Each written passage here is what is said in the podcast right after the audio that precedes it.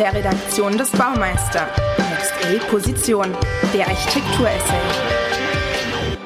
Liebe Hörerinnen, liebe Hörer, willkommen beim Next A Podcast.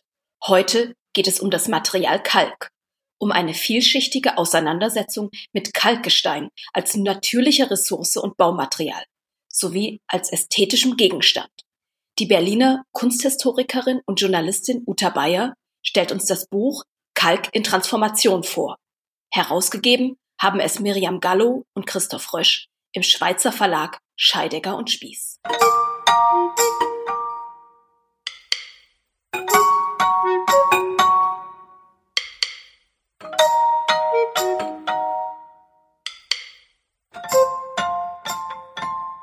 Neue Bücher sind Einladungen zu Abenteuern, auch Fachbücher. Selbst wenn ihr Abenteuerfaktor kleiner ist, sind sie immerhin meist lehrreich. Ein Buch, das gleichermaßen lehrreich und faszinierend ist, soll hier vorgestellt werden.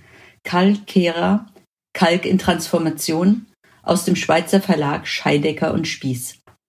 Und das beginnt mit dem Satz, am Anfang stand ein überwachsenes und vermoostes Loch. Wenn ein Buch so beginnt, ist alles möglich. Entdeckung, Beklemmung, Todesfälle. Doch hier geht es um etwas viel, viel Spannenderes. Um Calciumcarbonat, Calciumoxid und auch um Calciumhydroxid. Also um Kalk. Zum Glück fand Johannes Wetzel das vermooste Loch im schweizerischen Unterengadin. Wetzel ist Maurer und Kalkspezialist und erkannte, dass das Waldloch ein zugewachsener Kalkofen ist. Der wurde saniert und das Projekt zum Anlass für die Engadiner Kulturstiftung, dieses Buch über den Kalk zu machen. Darin erzählt Johannes Wetzel von seiner Begeisterung für natürliche Farben und erklärt die Überlegenheit der Naturstoffe gegenüber dem künstlichen Titanweiß. Und das klingt so. Eine Kreide gibt einem Raum einen weichen und samtenen Klang und macht diesen weit. Ein Marmormehl schafft Klarheit wie ein Glockenklang. Bologneser Kreide macht einen Raum ernst und ruhig und ein gekalkter Raum schafft durch die Entstehung des Kalks über unendlich lange Zeiträume Ruhe und Geborgenheit. Damit ist die Hymne von Johannes Wetzel auf natürliche Materialien jedoch noch längst nicht beendet. Denn Kalk sei nicht gleich Kalk, sagt Wetzel und erklärt, sein Lokalkolorit sorgt für eine große Vielfalt im Ausdruck.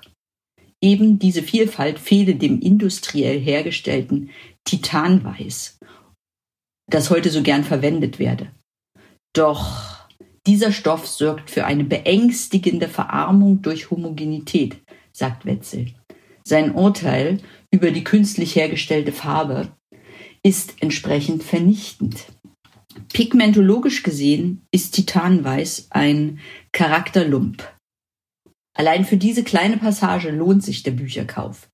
Denn der Leser gelangt in eine Welt, in der Nachhaltigkeit nicht gepredigt, sondern gelebt wird.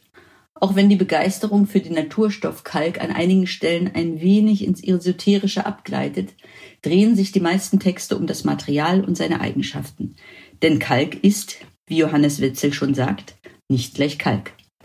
Das wussten auch die Künstler, die sich Nazarener und Präraphaeliten nannten. Sie versuchten im 19. Jahrhundert in der Freskotechnik zu arbeiten. Sie scheiterten jedoch, weil ihnen das jahrhundertealte Wissen fehlte. Auch waren sie offensichtlich nicht in der Lage, sich es wieder anzueignen. Anstatt sich das einzugestehen, bezeichnete der Maler John Ruskin seinen Kollegen Michelangelo als Lügner. Denn nach Ruskin war die Ausmalung der Sixtinischen Kapelle in der Freskotechnik technisch einfach unmöglich. Diese schöne Fehleinschätzung erzählen der Restaurator und Hochschullehrer Uli Fritz und seine Kollegin Anne Krauter-Kellein in ihrer materialhistorischen Kalkgeschichte. Ihr überaus informativer Text hat den schönen Titel Gedanken zu Kalk im Elfenbeinturm. Neben aller Schwärmerei für die Idee, ein ganzes Buch dem Kalk zu widmen, gibt es viele weitere Gründe, sich in diesem Buch zu verlieren, denn es ist eine Hommage an das Calciumcarbonat und seine Reaktionsformen geworden, in Wort und Bild. So folgt dem schmucklosen gehefteten Textteil ein gebundener Bildteil mit vier wunderbaren Fotoserien.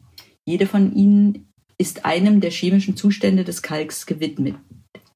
Den Anfang machen Gesteinsdünnschliffe des Calciumcarbonats. Es folgen Scans von Calciumoxid, Filmstills vom Löschvorgang des Brandkalks und ganzseitige Scans von Sumpfkalkoberflächen. Die sind so überzeugend gedruckt, dass man als Betrachter immer wieder über die Seiten streichen muss. Leider ist da keine raue, abwechslungsreiche Oberfläche, sondern einfach nur glattes Papier.